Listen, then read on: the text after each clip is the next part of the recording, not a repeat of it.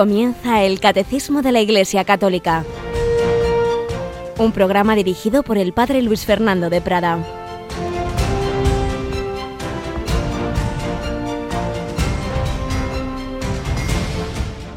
Alabados sean Jesús, María y José. Muy buenos días y bienvenidos a esta nueva edición del Catecismo de la Iglesia Católica en que nuestra Madre la Iglesia nos va formando, nos va enseñando en esas cuatro partes del catecismo que son como las cuatro patas de esa mesa de la vida cristiana, aquello que Dios nos ha revelado y que nosotros creemos, el credo, que es donde estamos ahora, eso que creemos estamos llamados a celebrarlo, la liturgia, los sacramentos, estamos llamados a vivirlo en el día a día, la moral, la tercera parte del catecismo, y a convertirlo en oración permanentemente, la cuarta parte del catecismo. Creemos, celebramos, vivimos, oramos, pero todo parte de eso que creemos, de esa nuestra fe, de cómo Dios se nos ha revelado en Jesucristo, plenitud de la revelación, y ese Jesucristo que nació de María y ahí es donde estamos. Tenemos con nosotros a Cristina Rubio. Buenos días, Cris. Muy buenos días, padre. Y ahí vamos anunciando al Señor y agradeciendo a nuestros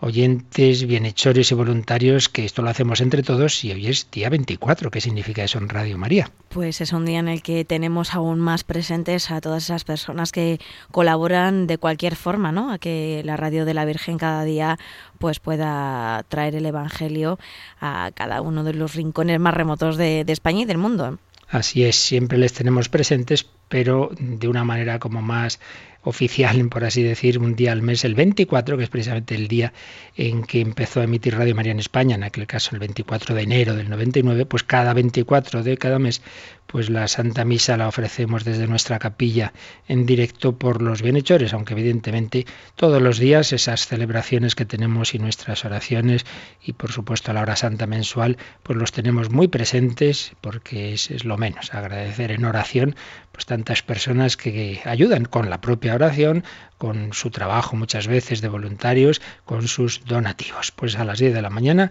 ofreceremos esa Santa Misa y vamos nosotros a seguir aprendiendo de la Iglesia, pues como nos habla de su madre, la madre de la Iglesia, la madre de cada miembro de la Iglesia es la Virgen María. Seguimos aprendiendo de, de María que nos dice, haced lo que mi Hijo Jesús os diga.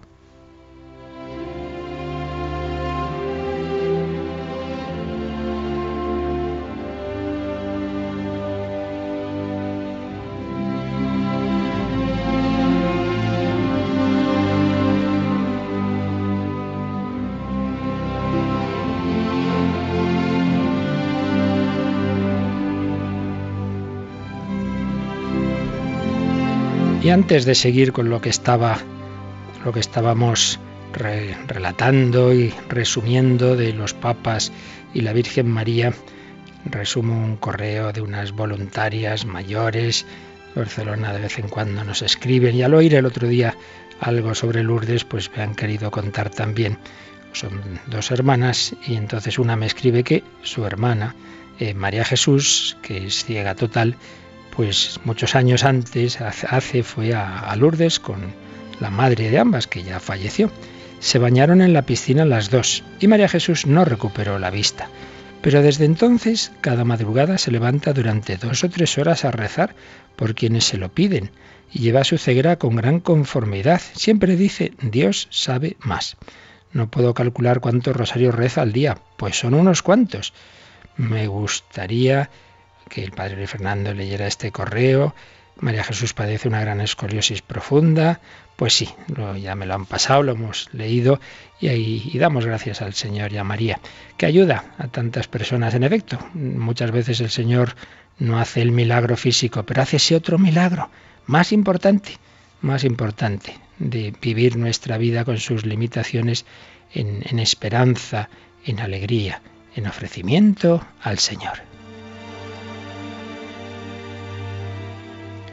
Y estábamos viendo cómo los últimos papas nos han ido hablando de la Virgen, por supuesto resumiendo mucho, pues estaríamos horas y horas y horas, simplemente algunas pinceladas tras el gigante de santidad y de amor a María que fue Juan Pablo II, habíamos empezado a hablar un poco de Benedicto XVI, que como buen bávaro alemán de esa zona católica de, Alemania, pues tiene también una devoción sencilla, devoción tierna a la Virgen María, Papa que ha estado tanto en Lourdes como en Fátima, digo como Papa, por supuesto, antes en numerosas ocasiones en muchísimos santuarios marianos. Y veíamos cómo, pues en ese maravilloso magisterio del Papa Benedicto XVI, pues nos estaba explicando en el día de la Inmaculada, la primera Inmaculada que celebró como Papa el 8 de diciembre de 2005, pues algo que que ya hemos hablado del dogma de la Inmaculada, vamos a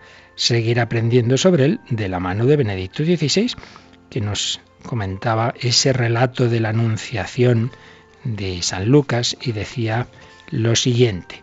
El saludo del ángel está entretejido con hilos del Antiguo Testamento, especialmente del profeta Sofonías. Nos hace comprender que María, la humilde mujer de provincia que proviene de una estirpe sacerdotal y lleva en sí el gran patrimonio sacerdotal de Israel, es el resto santo de Israel. En ella está presente la verdadera Sión, la pura, la morada viva de Dios. En ella habita el Señor. En ella encuentra el lugar de su descanso. Ella es la casa viva de Dios, que no habita en edificios de piedra, sino en el corazón del hombre vivo. Ella es el retoño que, en la oscura noche invernal de la historia, florece del tronco abatido de David. En ella se cumplen las palabras del Salmo. La tierra ha dado su fruto. Ella es el vástago del que deriva el árbol de la redención y de los redimidos. Dios no ha fracasado, como podía parecer al inicio de la historia con Adán y Eva o durante el periodo del exilio babilónico, y como parecía nuevamente en el tiempo de María, cuando Israel se había convertido en un pueblo sin importancia, en una región ocupada, con muy pocos signos reconocibles de su santidad. No, no, Dios no ha fracasado. En la humildad de la casa de Nazaret vive el Israel santo, el resto puro. Dios salvó y salva a su pueblo. Del tronco abatido resplandece nuevamente su historia, convirtiéndose en una nueva fuerza viva que orienta e impregna el mundo. María es el Israel santo. Ella dice sí al Señor, se pone plenamente a su disposición y así se convierte en el templo vivo de Dios.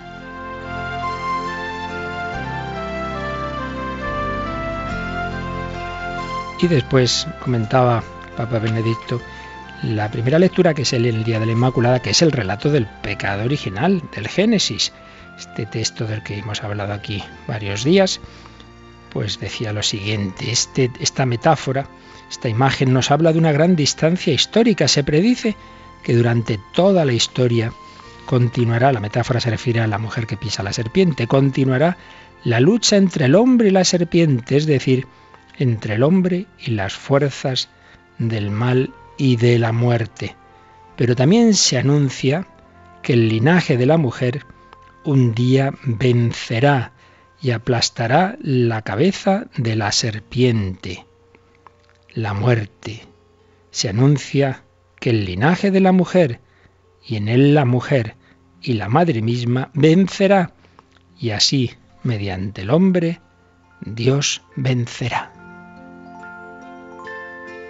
Explicando un poco más en qué había consistido ese pecado nos decía el Papa Benedicto, el hombre no se fía de Dios. Tentado por las palabras de la serpiente, abriga la sospecha de que Dios en definitiva le quita algo de su vida, que Dios es un competidor que limita nuestra libertad y que solo seremos plenamente seres humanos cuando lo dejemos de lado. Es decir, que solo de este modo podemos realizar plenamente nuestra libertad. El hombre vive con la sospecha de que el amor de Dios crea una dependencia y que necesita desembarazarse de esta dependencia para ser plenamente el mismo. El hombre no quiere recibir de Dios su existencia y la plenitud de su vida. Quiere tomar por sí mismo del árbol del conocimiento el poder de plasmar el mundo, de hacerse Dios, elevándose a su nivel y de vencer con sus fuerzas a la muerte y las tinieblas. No quiere contar con el amor que no le parece fiable. Cuenta únicamente con el conocimiento puesto que le confiere el poder más que el amor. Busca el poder con el que quiere dirigir de modo autónomo su vida. Al hacer esto se fía de la mentira más que de la verdad. Y así se hunde con su vida en el vacío, en la muerte. Fijaos qué profundísima explicación de la esencia del pecado original. No es coger un fruto de un árbol sin más, esa es la expresión literaria. El trasfondo teológico es este. El hombre no se fía de Dios, lo ve como un rival, piensa que Dios limita su libertad, quiere tener poder y ese poder no por el camino del amor, sino por ese conocimiento, el árbol del conocimiento del bien y del mal. Yo sé más que Dios lo que es bueno y lo que es malo. Ahí está, el pecado original, ese pecado del que fue exenta María. Seguiremos mañana leyendo esta preciosa homilía del Papa Benedicto XVI, que tanto nos ha enseñado también sobre la Virgen, nuestra Madre.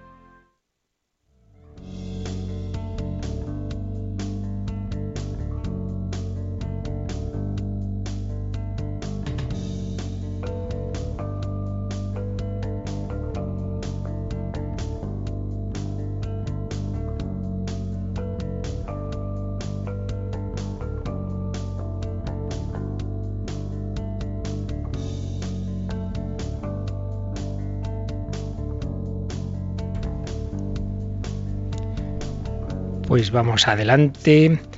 Estábamos um, de nuevo mm, fijándonos en los textos del Nuevo Testamento sobre la Virgen María, porque habíamos visto, pues primero vimos todos los del Antiguo Testamento rápidamente, luego vimos los del Nuevo, antes de fijarnos en los dos evangelios que más hablan de María, que son Lucas y Juan. Y esto es el último que estábamos viendo, María en San Juan. Vimos ese versículo discutido del prólogo de San Juan, Juan 1.13. Vimos las bodas de Caná. Ayer el texto fundamental para la espiritualidad y devoción mariana, que es María al pie de la cruz. Pero nos queda otro texto que aunque no sea tan claro y, y explícitamente mariológico, sin embargo, como veremos, pues también toda la tradición ha visto en él un, reflejo de un símbolo, una imagen de María, aunque también es de la Iglesia. Me refiero a, ese capítulo 12 del Apocalipsis, Apocalipsis de San Juan, que nos presenta a esa mujer vestida de sol, mm, la luna bajo sus pies coronada con doce estrellas, que tantísimas veces puedo decir, creo sin, sin exagerar, miles y miles de veces en la historia, se habrá representado en tantos cuadros, en tantas imágenes de distintos tipos, pues es, una, es un icono muy, muy extendido, muy extendido, que todos hemos visto. Pues aquí está el origen de este icono, esa mujer coronada con doce estrellas, aparece en el Apocalipsis, en el Apocalipsis eh, que todo nos hace pensar que es obra del mismo autor del cuarto Evangelio, el Apocalipsis de San Juan. Pues vamos, Cristina, a cogernos este capítulo 12 del Apocalipsis y vamos a irlo leyendo y luego pues lo comentamos con ayuda de, buenos teólogos y, y, escrituristas. Vamos adelante. ¿Cómo empieza este versículo 1 del capítulo 12? Un gran portento se dejó ver en el cielo, una mujer vestida con el sol, la luna bajo sus pies y sobre su cabeza una corona de doce estrellas. Y estando encinta, gritaba al sufrir los dolores y el tormento de dar a luz. Aquí está pues el inicio y, la clave, esa, mujer vestida con el sol, la luna bajo sus pies, la corona de doce estrellas, y estando encinta gritaba al sufrir los dolores y el tormento de dar a luz. Luego veremos a qué se refiere esto, puesto que habíamos visto que el parto de María al dar a luz a Jesús era un parto virginal, según toda la tradición, un parto sin dolor. Entonces, ¿a qué se refiere esto? Luego lo vemos. Pero, ¿cómo sigue el versículo tercero? Y se dejó ver otro portento en el cielo. Allí estaba un gran dragón rojizo que tenía siete cabezas y diez cuernos, y en sus cabezas siete diademas. Y su cola barrió la tercera parte de las estrellas del cielo y las lanzó a la tierra. El dragón se puso ante la mujer que iba a dar a luz, para poder, en cuanto diera a luz, a su hijo devorar. Y ella dio a luz un hijo varón, que había de regir todas las naciones con cetro de hierro, y su hijo fue llevado hasta Dios y hasta su trono, y la mujer huyó al desierto, donde tenía allí un sitio preparado por Dios, para que allí la alimentaran durante mil doscientos sesenta días. En este segundo párrafo, pues vemos que frente a esa mujer hay un dragón. Cristina, le ha costado leer esto porque es que te da un texto, un texto del, Nuevo Testamento del Padre Manuel Iglesias que es tan fino, tan precisa tanto, que pone muchas veces entre corchetes lo que no está explícitamente en el texto griego, ¿no? Para que sepamos que eso es de la traducción. Entonces ese versículo que te ha sorprendido, porque aparece ahí un corchete, dice así, el dragón se puso ante la mujer que iba a dar a luz para poder, en cuanto diera luz a su hijo, devorarlo padre Iglesias había puesto entre paréntesis ese lo, devorarlo. Entonces la idea es esta. Está la mujer, pero frente a la mujer está el dragón. Ese dragón rojo que se puso ante la mujer y que quería devorar a su hijo. Y ella dio a luz a un hijo varón que había de regir todas las naciones con cetro de hierro. Pero ese hijo fue llevado hasta Dios y hasta su trono. ¿Y entonces qué hace la mujer? Huyó al desierto. Bueno, ¿y cómo sigue esta, esta emocionante historia? Seguimos con el versículo 7, aunque vamos saltando algunos versículos. Y se entabló un combate en el cielo, Miguel y sus ángeles luchando con el dragón.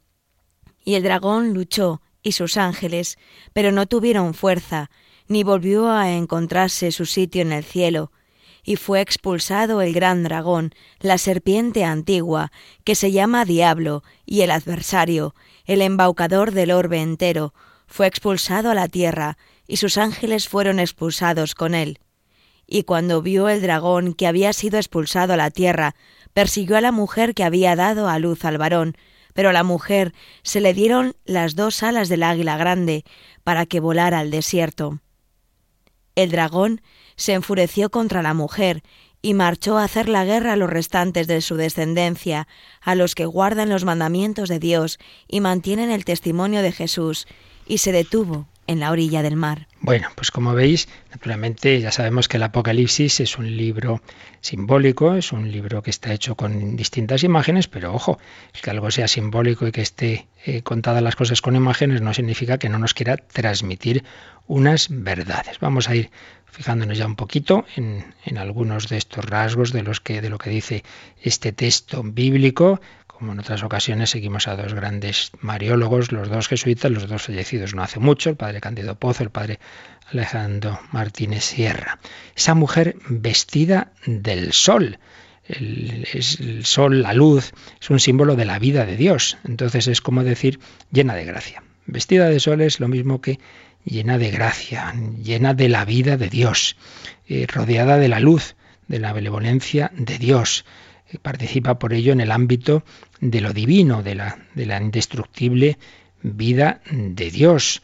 Sobre la luna podemos ver ahí un símbolo del tiempo y un símbolo de, también de, de poder, porque también esos cuernos de la luna recuerdan los cuernos del toro, uno de los animales más potentes. María participando de, bueno, la mujer, luego veremos quién es esta mujer, participando de esa vida divina, pues tiene, claro, participa misteriosamente por gracia de la omnipotencia de Dios. Eh, la luna, por otra parte, es el segundo luminar del, Génesis. Eh, tal como aparece en la, creación, ¿verdad? Pero luego están esas doce estrellas, la corona de doce estrellas. Pues aquí vemos un símbolo de las doce tribus de Israel. Eh, entonces, mm, María es como un centro, un centro, la mujer es como un centro en torno al cual giran con un sentido de subordinación esas doce tribus de, Israel. La mujer está en una situación mm, de participar en, lo divino y da luz a un hijo varón, destinado a regir todas las gentes con vara de hierro. Es una expresión que aparece en el Salmo 2.9, luego aparecerá de nuevo en Apocalipsis 19.15 y parece clarísimo que se refiere al Mesías. Al Mesías, aunque en Apocalipsis 2.27 también se atribuye al cristiano fiel hasta el final. Ahí en 2.26 se dice al que venciere y guardare hasta el final mis obras. Por tanto, aunque se refiere primariamente al Mesías, pues también de alguna manera esto se extiende a todos los que participan del destino del Jesús histórico. Y de hecho Jesús dijo a los apóstoles, también vosotros juzgaréis, juzgaréis a las doce tribus de Israel, todo el que eh, triunfa con Cristo en el cielo participa de su poder. Pero frente a esa mujer, ahora profundizaremos en todo esto, se mm, describe al dragón, ese dragón que quiere devorar al hijo de la mujer, pero no lo consigue porque éste fue arrebatado, llevado a Dios, llevado a su trono. Y la mujer huye al desierto con la ayuda milagrosa de Dios, la serpiente eh, lanza como un río tras la mujer, pero la tierra se tragó ese, ese torrente. Entonces, a la vista de su fracaso, el dragón enfurecido conduce la guerra contra los restantes de la descendencia de la mujer, es decir, los que guardan los preceptos de Dios y tienen el testimonio de Jesús. Lucha contra los creyentes en Jesús, que juntamente con él eh, son coherederos de la promesa. Bien, esto es más o menos lo que nos dice este texto. Primera cuestión, ¿quién es la mujer? ¿Quién es la mujer? Pues dicen los diversos autores, como siempre aquí resumo, digamos, las conclusiones de la investigación sin entrar en las distintas hipótesis, que podemos ver tres, tres referencias, lo cual es muy normal en la escritura, el que haya distintos planos que no son contradictorios, sino complementarios. Por un lado es Israel, es ese pueblo de Israel, esas doce tribus de Israel, ese Israel que está representado en, su, en la persona eh, la israelita pura, como oíamos antes decir al Papa Benedicto XVI, la mujer que cumple plenamente pues el ideal del Israel fiel a Dios, el resto de Israel. Por tanto, en primer lugar, Israel. En segundo lugar, esa mujer israelita que inicia también el nuevo pueblo de Dios, que es María. Israel, María, pero en tercer lugar, el nuevo pueblo de Dios, la Iglesia, puesto que se nos ha hablado de esos descendientes eh, a los que el dragón les va a atacar. ¿Quiénes? Dice, los que creen en el testimonio de Jesús y guardan los mandamientos de Dios. Por tanto, eh, podemos ver ahí a la iglesia de los dos testamentos, el pueblo de Dios del Antiguo Testamento, el, el cual por medio de María nos ha dado al Mesías, por medio de María, con la colaboración de San José, nos ha dado al Mesías y también vemos al pueblo de Dios del Nuevo Testamento, la Iglesia en sentido estricto, que sigue dando a luz nuevos hijos de Dios y que es perseguida por el dragón, es perseguida. Entonces es, vemos aquí esa, ese pueblo de Dios representado en María y por tanto en un plano ulterior, en un plano, en un sentido profundo, podemos ver, y así lo ha visto siempre la tradición, y no es una mera consideración piadosa, a la Virgen María, porque además este capítulo 12, si os habéis fijado un poco, tiene muchísimos paralelismos con ese otro capítulo 3 del Génesis, que antes oíamos comentar al Papa Benedicto XVI en aquella homilía de la Inmaculada y que aquí nosotros eh, también estuvimos estudiando. Hay un, un claro paralelo con esa mujer a la que se dirigen las promesas de Dios tras eh, la caída en el pecado original y esa mujer que antes evidentemente había caído en ese pecado, ya vemos, vimos que esa mujer es Eva, Eva, pero también es la nueva Eva, es María. Fijaos los paralelos. Si vamos al Génesis 3 y al relato del pecado original que dice la mujer, la serpiente me ha seducido, que dice el Apocalipsis, la serpiente antigua que seduce todo el mundo.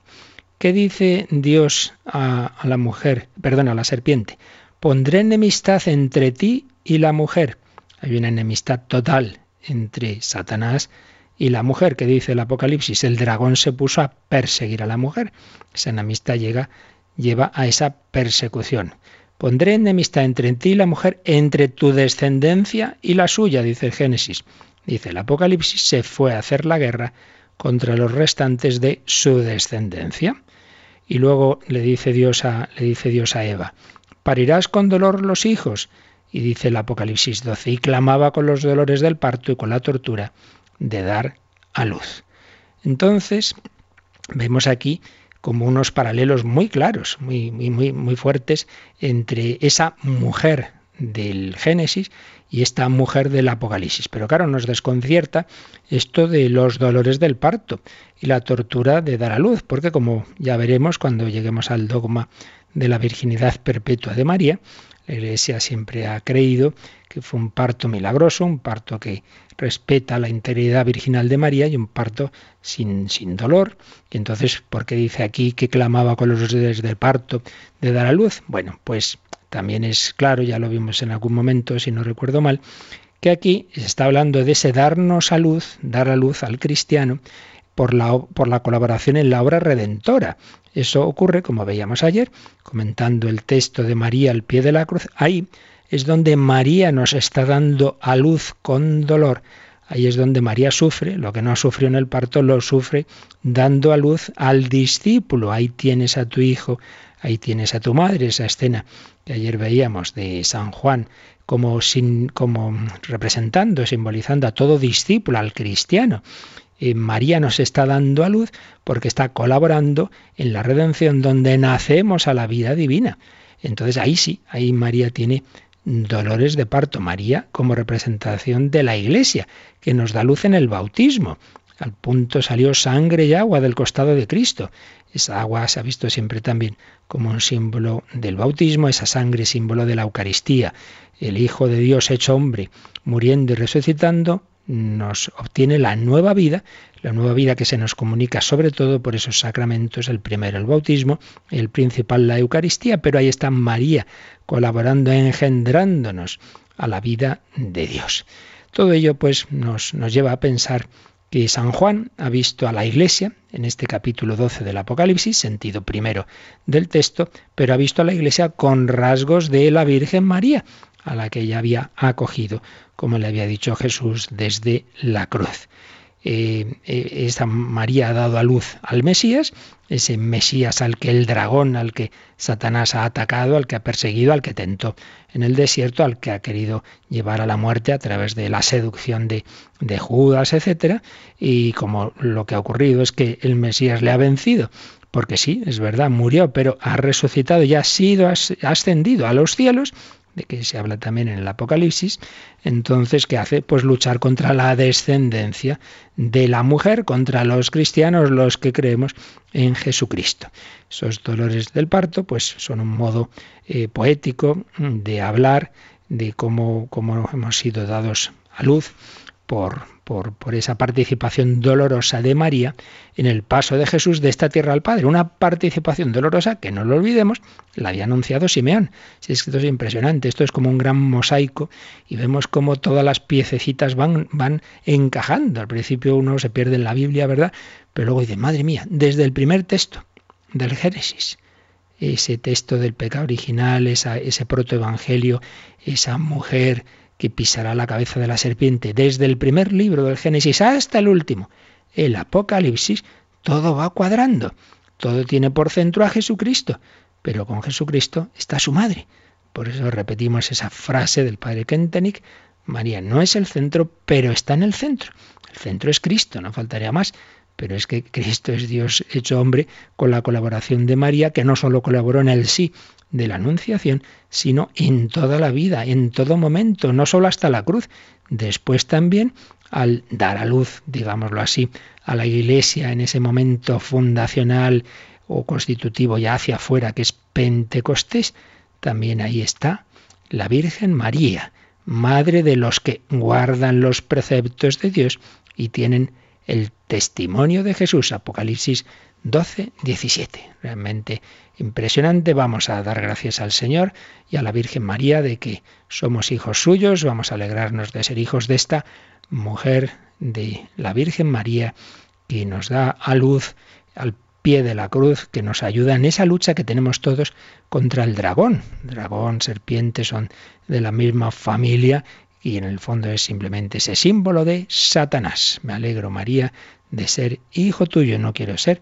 más que eso, ser tu hijo. Nada más.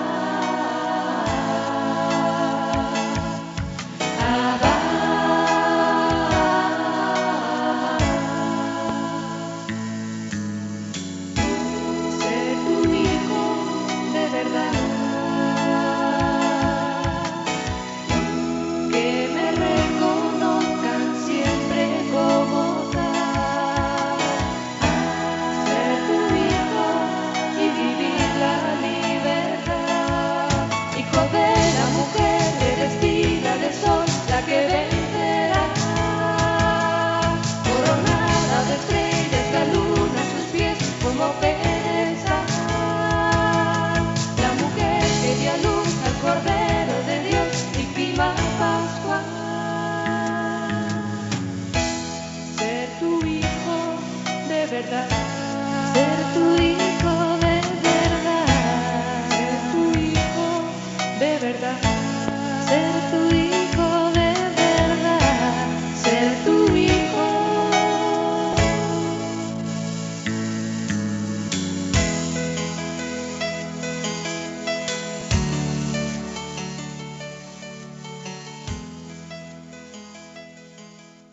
Están escuchando el Catecismo de la Iglesia Católica con el Padre Luis Fernando de Prada. Ser tu hijo, hijo de la mujer.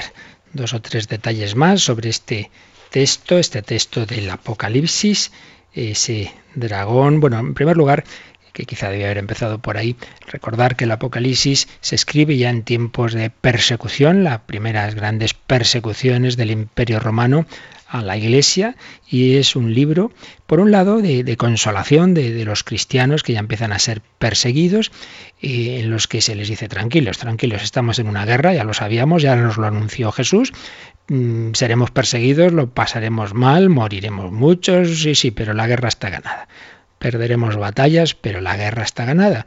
Entonces es un libro de, vivir con esperanza. Y, y como pasa en, bueno, en todo lo que es la palabra de Dios, como hemos dicho ya muchas veces, puede tener un primer sentido como más obvio, más inmediato, más para el tiempo en que se escribe, pero claro, el autor humano ve lo que ve, pero el autor divino ve todo ve la historia. Entonces muchas veces son textos que tienen un sentido más profundo que no se queda en ese momento al que se refiere a lo mejor el autor humano, sino tiene ya esa dimensión para, para toda la historia. Lo digo porque en aquel momento sí, era la persecución del Imperio Romano, entonces hay rasgos que aparecen en el Apocalipsis que los autores dicen, esto se refiere seguramente pues quizá a esas siete colinas de, la ciudad de Roma, ahí podemos ver en, tal imagen una personificación del emperador de entonces, puede ser Nerón, pues sí, es, probable, pero en último término y en un sentido profundo, pues son todas las grandes fuerzas que han perseguido y siguen y siguen persiguiendo a la Iglesia en la historia y que bueno, van tomando distintos nombres, fue el Imperio Romano, luego pues fueron tantos otros poderes, en la época moderna, pues en fin, pues tantísimas fuerzas anticristianas de, todo tipo, políticas, culturales, que en fin, no hace falta mencionar ahora, pero que lo sabemos muy bien y que estaban, están y estarán hasta el final de la historia pues van tomando distintos nombres. Por eso no hay que asombrarse, si esto ya está anunciado, y esto de la persecución ya lo dijo Jesús, no nos asustemos cada vez que vemos pues que va tomando distintos nombres, ahora unos llaman laicismo a lo que antes era simplemente eso, persecución eh, anticristiana. Digamos también que hay que distinguir en los textos bíblicos en lo que es una alegoría y lo que es una parábola. En las alegorías todos los elementos tienen una correspondencia con la historia. Esto significa esto, esto, lo otro, esto lo va más allá.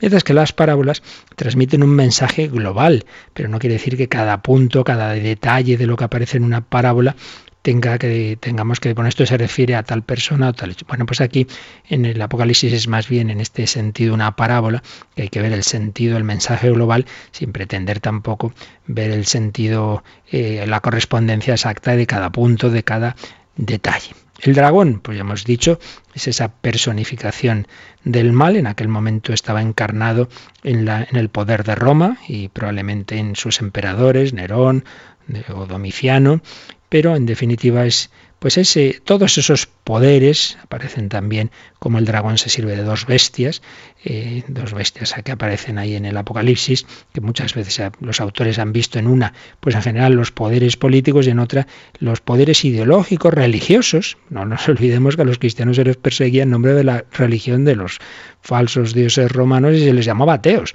tiene su gracia la cosa. ¿no? Bueno, y hoy día, pues como bien sabemos, hoy día durante muchos siglos también perseguidos por, por, por, miembros de determinadas religiones. Entonces, claro que hay también una religiosidad falsa y de la que se puede servir el demonio, no caigamos en el relativismo, da igual 8 que 80. Pues bien, persecución, la serpiente antigua es el acusador, es el diablo. Eh, recordemos que si siendo el mismo autor del Apocalipsis, el del cuarto Evangelio San Juan, bueno, San Juan en su Evangelio nos va a hablar del príncipe de este mundo que lucha contra Jesús. Pero ese hijo varón que va a regir todas las naciones con cetro de hierro es, es el Mesías, es el verbo de Dios que aparece en Apocalipsis 19:13 como ese gran vencedor.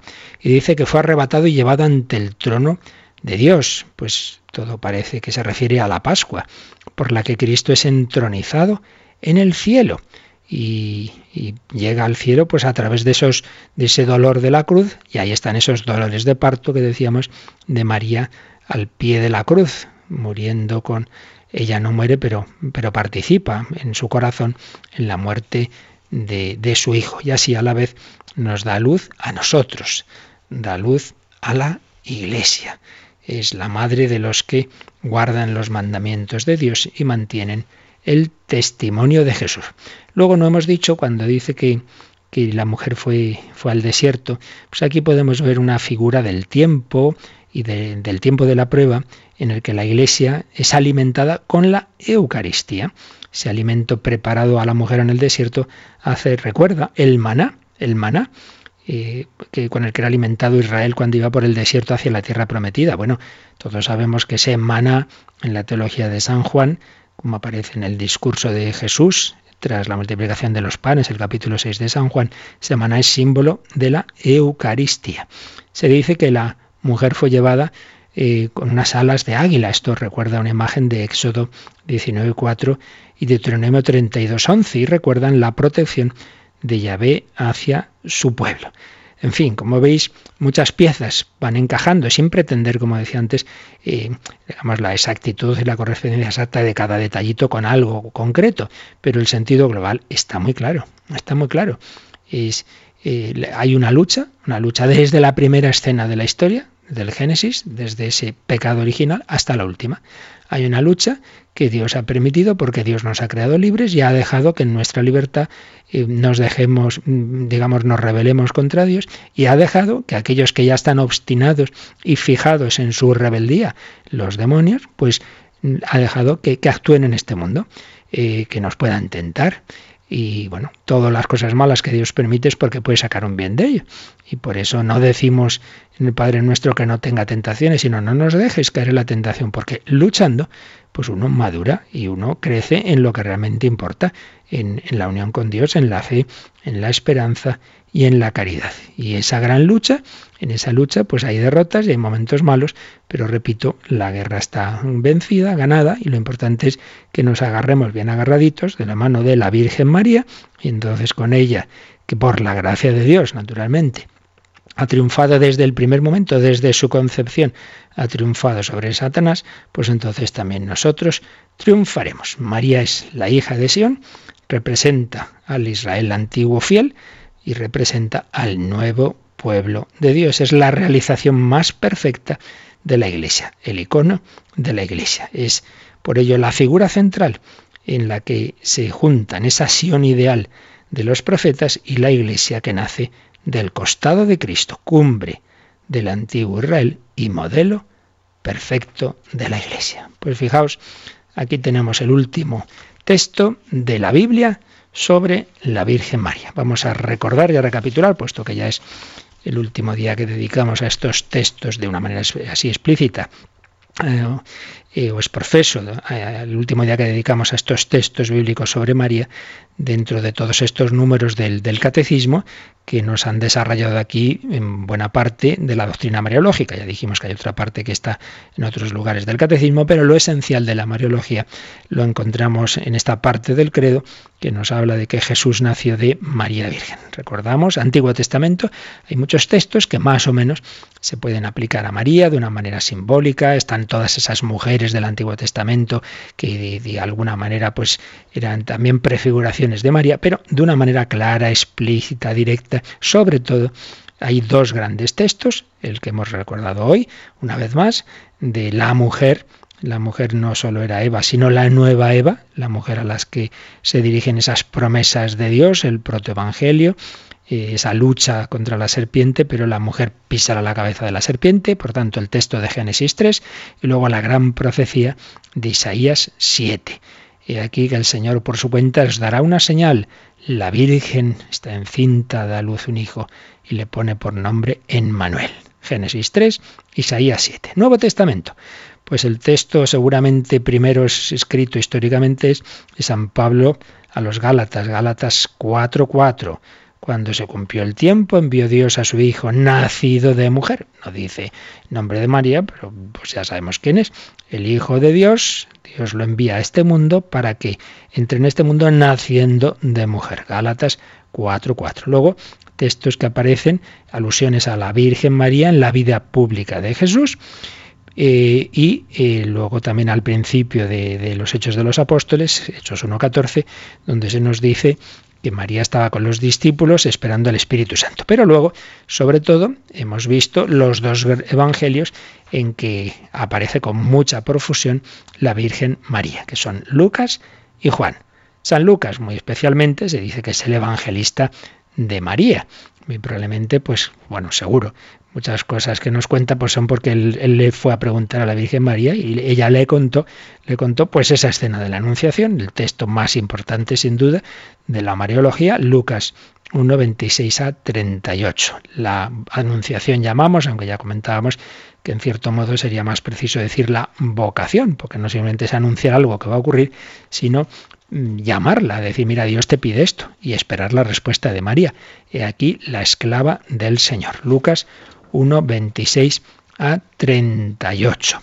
Decíamos también que los manuscritos antiguos hacen una alusión a la concepción, eh, esa concepción virginal del, del, verbo hecho carne, en Juan 1, 13, salto ahora un momento a San Juan, al que, que, hemos visto estos días, porque seguramente la traducción más correcta del versículo 13 eh, del prólogo es esta, a cuantos lo recibieron, al, al, Hijo, al Verbo, les dio poder de ser hijos de Dios a los que creen en el nombre de aquel que no nació de sangres, ni de deseo de carne, ni de deseo de varón, sino que han nacido de Dios y el Verbo se hizo carne, etc. Juan 1.13. Pero volvemos a Lucas y después de esa concepción está la visitación, visitación de María a Isabel. mañana veremos el texto muy importante para el dogma de María, Madre de Dios, de donde a mí que venga a verme la madre de mi Señor. Bueno, todo lo que le dice Isabel y el Magnificat de María. Pero tenemos también las genealogías de Jesús, tanto en Mateo como en Lucas. En ellas aparece eh, desde luego, fijaos en Mateo, cuando va diciendo la lista de los antecesores de Jesús, Matán engendró a Jacob, Jacob engendró a José, y no dice José a Jesús, sino José, el esposo de María, de la cual nació Jesús, el que es llamado Cristo. Luego se nos explica San Mateo el anuncio a José, José el pobre está hecho un lío viendo embarazada a María, pues no, no temas en recibir a María como esposa tuya, pues lo engendrado en ella es obra del Espíritu Santo. Mateo 1. Bueno, después volvemos a Lucas. Entre Lucas y Mateo pues tenemos todos estos evangelios de la infancia y ahí tenemos el precioso evangelio del nacimiento de Jesús en Belén, Lucas 2, la circuncisión también y luego la presentación de Jesús y el anuncio de Simeón, que decía Juan Pablo II que es como una segunda anunciación a María.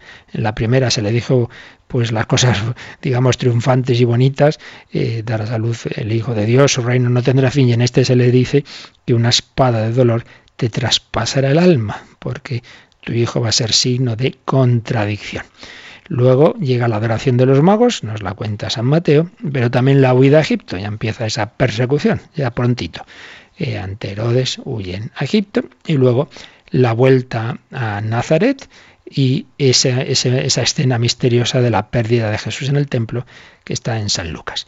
Y finalmente, después de estos evangelios de la infancia, de Mateo y de Lucas, hemos visto a San Juan, hemos visto, eh, antes ya lo he mencionado, ese versículo 1.13 del prólogo, pero sobre todo bodas de Cana, una de las primeras escenas del Evangelio, María al pie de la cruz, una de las últimas escenas del Evangelio, unidas por esa mujer y esa misma mujer que aparece en el texto que hemos visto hoy, en el Apocalipsis. Como veis, pues eh, claro, en comparación con toda la Biblia, no es que sean muchísimos textos, pero son muy importantes y vemos que en todos los grandes momentos, todos los grandes momentos clave de la historia de la salvación estaba María, anunciada, profetizada o ya pues dando el sí para que el Hijo de Dios se encarnara y desde ese momento unida a su Hijo. María no es el centro, pero está en el centro. Bueno, pues hoy lo tenemos que dejar, tengo que, cortar y, y ya mañana tendremos, tendremos tiempo para preguntas y comentarios.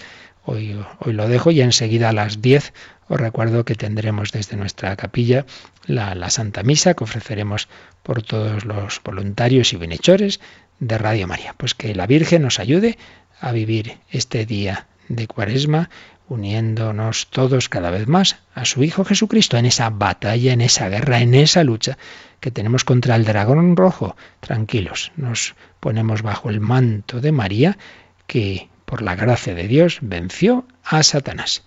La bendición de Dios Todopoderoso, Padre, Hijo y Espíritu Santo, descienda sobre vosotros. Alabado sea Jesucristo.